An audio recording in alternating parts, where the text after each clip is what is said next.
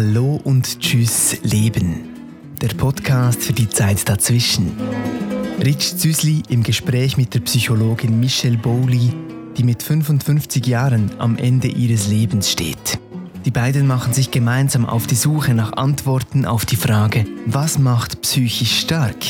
und diskutieren über die elf Schritte zur Stärkung der psychischen Gesundheit.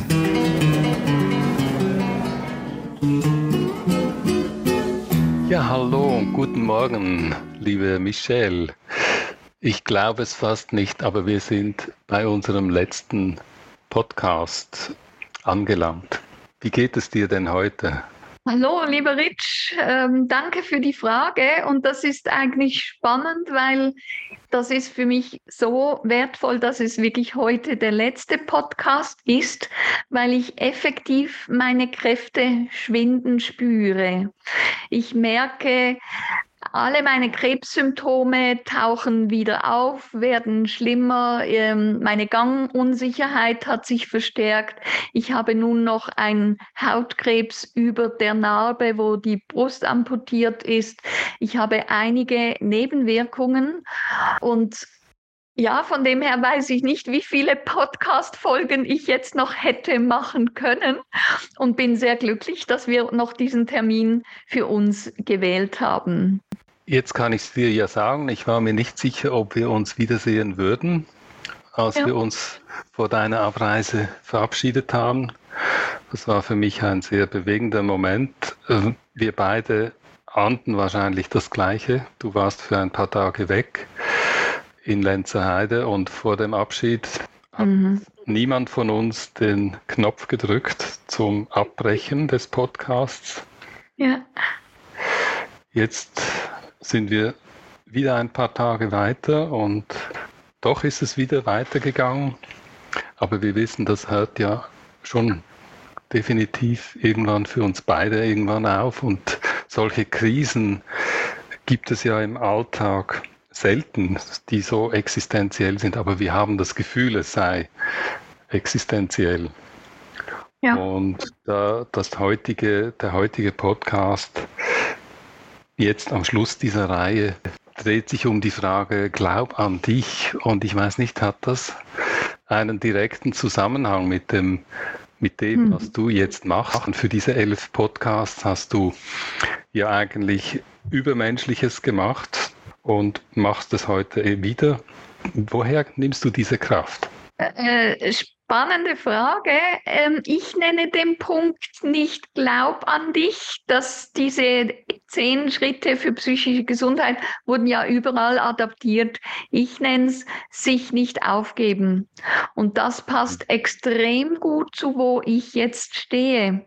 Und zwar gebe ich mich nicht auf. Ich versuche alle Energie noch zusammen zu ramüsieren, damit ich eben solche Podcasts noch machen kann, damit ich noch schauen kann, wer könnte meinen Nachlass, also dass, dass diese Botschaft auch nachher noch weitergeht, für mich übernehmen. Ich, ich fokussiere mich jetzt stärker oder was kann ich noch machen? Ich kriege so viele liebe Anfragen von Leuten, die noch mit mir sprechen möchten oder mich sogar einladen, irgendwo hinzukommen.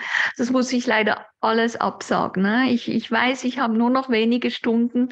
Ich habe einen Abwesenheitsassistenten ähm, eingerichtet, der das halt kurz erklärt, äh, dass ich einfach nicht mehr kann, dass ich nicht so viel Zeit habe und mich jetzt auf, auf mich und vielleicht meinen engsten Kreis noch konzentrieren möchte. Aber ich habe ganz viele wie Orte oder das Buch, das ich angefangen habe zu schreiben, eben äh, vielleicht eine Organisation noch mindestens in die Wege zu leiten von Leuten, die sagen, hey, wir wollen diese Botschaft in die Welt tragen. Und dann dieses Loslassen, oder? Das ist ja der nächste Schritt, wo ich denke, da bin ich wirklich nicht Königin darin. Ich, ich, habe gerne Übersicht, Kontrolle, Plane. Und jetzt zu sagen, ja, das habe ich alles gehabt. Ich habe eigentlich den Leuten gesagt, was ich mir wünsche. Und dann das Vertrauen zu haben, dass das schon richtig kommt. Also das ist ähm, für mich in dem Sinn nicht aufgeben pur, was ich jetzt gerade mhm. probiere, im Sinne von sich bewusst sein, was ist, also das immer noch akzeptieren. Und ich habe das mein Leben lang gekonnt. Ich kann meine Energie so bündeln, dass niemand etwas merkt und nachher krache ich zusammen, oder? Und da muss ich schlafen. Du gibst ja ähm, dir selber Halt in diesem Moment, nehme ja. ich an, oder?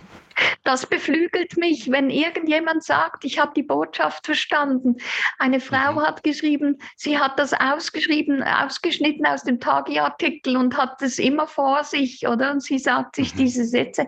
Ich meine, kann es schöner sein zu gehen, als, als Menschen noch so inspiri inspirieren zu können? Das ist äh, das, was dir in diesem Moment den, den Halt gibt, also dass äh, das andere davon etwas haben, eigentlich, ja. dass du etwas geteilt hast, dass etwas ja. an, das anderen etwas nützt. Ja, so hat jeder etwas anderes. Also ich sage mhm. überhaupt nicht, dass jetzt alle, ich wurde manchmal Gutmensch geschimpft, oder? Ähm, mhm. Dass alle das jetzt machen müssen. Es, es kann mhm. irgend, irgendetwas sein, aber ich glaube, wir möchten alle einen Sinn im Leben gehabt haben. Bei diesem Sinn finde ich eigentlich ein Zitat von Viktor Frankl, eines der schönsten überhaupt, was ich je gelesen habe. Der Viktor Frankl ist ja einer, wie äh, der ähm, auch wie Bruno Bettelheim, beide ähm, Denker, die mich fasziniert haben, beide aus Wien. Beide haben Konzentrationslager überlebt, etwas, was ja mhm. sonst nur schon das ja eigentlich die Frage aufwirft, wo sieht dann so jemand den Sinn des Ganzen? Und beide waren äh, Psychologen oder Psychiater. Der Viktor Frankl, das Zitat, das muss ich jetzt schnell ablesen, weil es, es hat mich immer wieder fasziniert. Er sagt, die Frage ist falsch gestellt, wenn wir nach dem Sinn unseres Lebens fragen. Das Leben ist es, das Fragen stellt. Und wir sind die Befragten, die zu antworten haben. Kannst du das nochmal sagen? Die Frage ist falsch gestellt, wenn wir nach dem Sinn unseres Lebens fragen. Das Leben ist es, das Fragen stellt und wir sind die Befragten, die zu antworten haben. Das stimmt, das ist in, in, in, in irgendeiner Form das, was ich gesagt habe. Es mhm. ist nicht so, dass wir unbedingt den Sinn wissen, aber am Ende des Lebens möchten wir einen Sinn gehabt haben. Genau. Und du ja. antwortest jetzt auf diese Frage, die dir das Leben stellt, nämlich ja. deine Situation im Moment, mit der Antwort, die du jetzt gibst, indem du zum Beispiel äh, nach außen trittst und äh, über deine Situation sprichst. Das ist deine mhm. Antwort, die du stellst, äh, gibst auf diesen, diese Frage, die das Leben gestellt hat. Ja. Ich hätte das früher nicht so auf den Punkt bringen können, wie wichtig es mir ist, den Menschen noch etwas mitzugeben, was ihr Leben bereichert. Ja. Aber der Antrieb das, war so ja. groß, ich, ich kann einfach gar nicht stoppen. Und so wird jeder Mensch seine kleine, große, persönliche, sinnvolle Aufgabe haben, mindestens in der Rückschau, in der liebevollen Rückschau.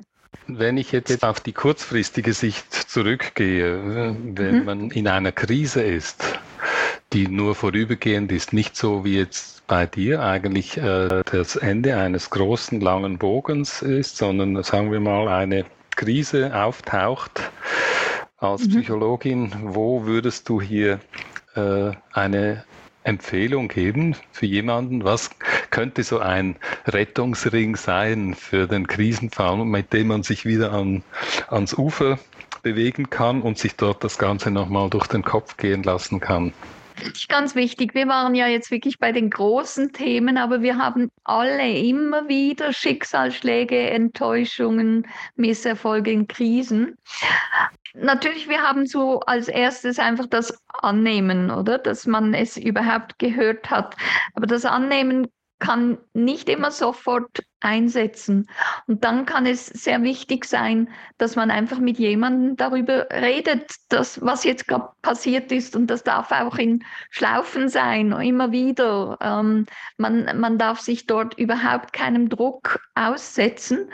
Ähm, das, das braucht einfach auch ein bisschen Zeit, um emotional verdaut zu werden oder, oder auch ja, um es verarbeiten zu können. Und jeder Mensch ist anders und braucht verschiedene Zeit und darf sich auch nicht drängen lassen, das zu beschleunigen oder anders zu machen.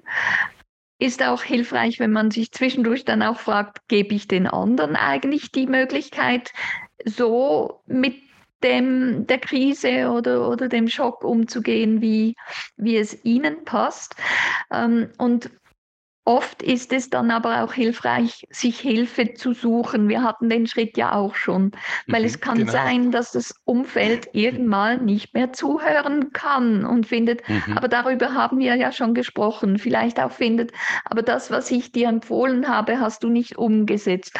Und jemand Professionelles kann da natürlich ähm, ja, hilfreicher damit umgehen. Das ist sicher etwas, was wertvoll ist.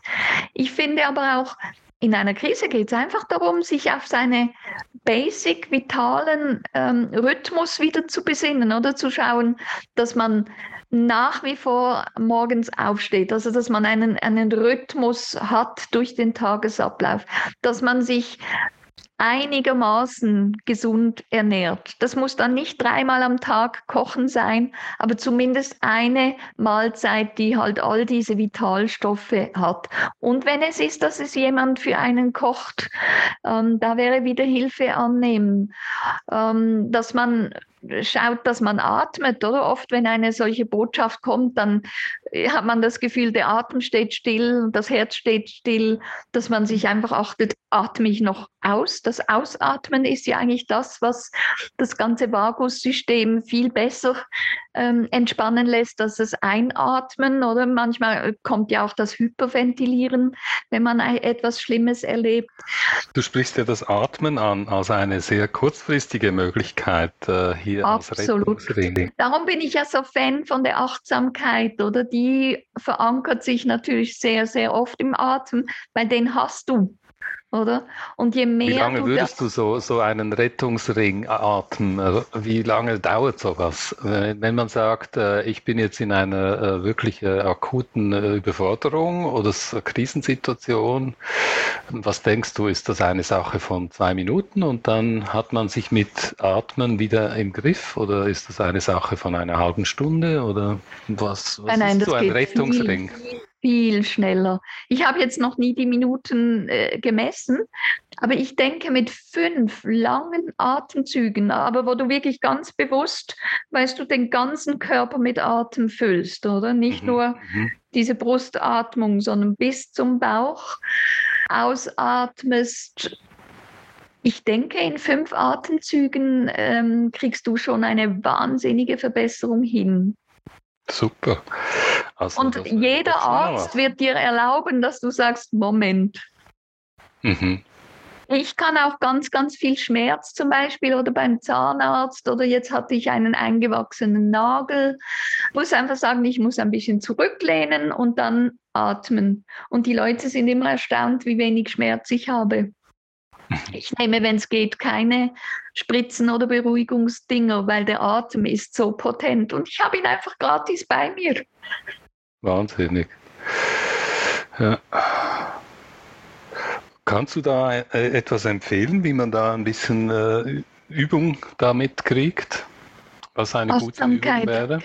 Achtsamkeit. Achtsamkeit. Ähm, Meditation ist natürlich etwas, äh, wo man diese Achtsamkeit lernt, das sehr oft mit Atem verbunden ist. Dort haben wir aber schon gesagt, das kann auch eine Zeit brauchen, bis du die für dich geeignete Meditationsform findest. Aber das wird immer mit Atem und Achtsamkeit zusammenhängen. Und wenn man das in seinem ein, Alltag ja. übt, dann ist man eben auch bereit für, für Krisen. Also das ist, warum ich Gesundheitsförderung Förderin bin und weniger Prävention oder, oder Behandlung. Ich bin der Meinung, es ist ideal, wenn wir etwas aufbauen im Alltag, wenn es noch nicht schwierig ist, damit wir es abrufen können, wenn es dann schwierig ist. Es ist ja eher, es ist eine Lebenserfahrung, dass das in der Regel äh, nicht so passiert. Ähm, das ist, äh, da hat, glaube ich, schon der Kennedy irgendwie gesagt, ein Gramm Prävention ist mehr wert als ein Kilo Therapie oder was.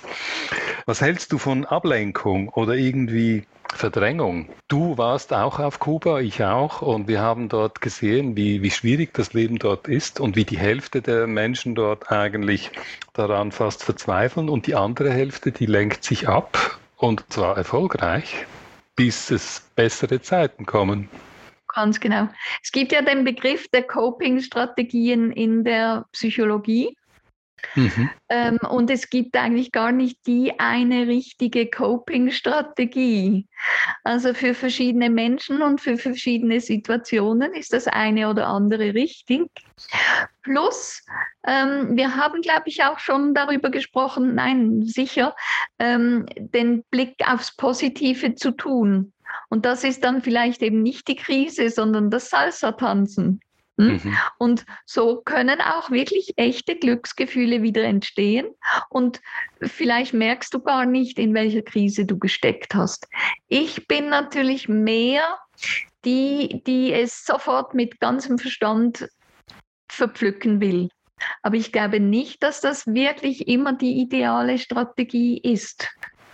Da gäbe es noch ein Lernfeld.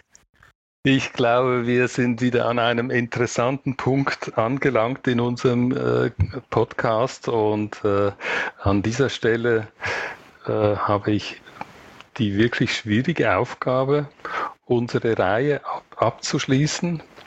Und ähm, ich weiß noch gar nicht, wie ich die abschließen soll. In deinem Artikel, den du in der Zeitung äh, in deinem Interview äh, hast du geendet damit, dass man dir einen guten Flug wünschen könne. Das habe ich mir natürlich gemerkt. Und in diesem Sinne wünsche ich dir einen ganz guten Flug. Lieber Rich, ganz herzlichen Dank. Vielleicht präzisiere ich dieses Bild noch, weil es kam einfach spontan. Ich kann manchmal nicht sagen, was ich als nächstes sage. Aber das Bild dahinter ist, ich möchte gerne wie eine ganz leichte Flie äh, Feder einfach wegfliegen. Aber ich glaube, man stellt sich vielleicht eine Rakete oder ein Flugzeug oder irgendetwas vor. Aber es geht wiederum, allen Ballast noch wegzuwerfen und dann kann ich fliegen. Gut, ich muss zugeben, ich habe da eher an einen e äh, Flug in einer ersten Klasse von Singapore Airlines gedacht. Ja, und das ist ja wieder spannend, ähm, auch bezüglich Kommunikation, oder? Jeder hat zu jedem Bild, äh, zu jedem Wort sein eigenes Bild. Und wenn wir nicht kommunizieren, dann leben wir und denken, ah, der andere sieht das auch so aneinander vorbei. Also, das ist mein ein bisschen längeres Schlusswort. Ich danke dir so herzlich auch für das Lachen, die Tränen das letzte Mal. Wir sind uns wirklich als Menschen nochmals näher gekommen und ich bin dankbar, dass ich mit dir jetzt diesen Podcast noch machen darf. Alles Gute. Und Danke dir für deine Danke. Zeit. Ja, tschüss, Danke. Michelle. Hallo und tschüss, Leben. Der Podcast für die Zeit dazwischen. Mehr zum Thema findest du online auf psyche-stärken.ch.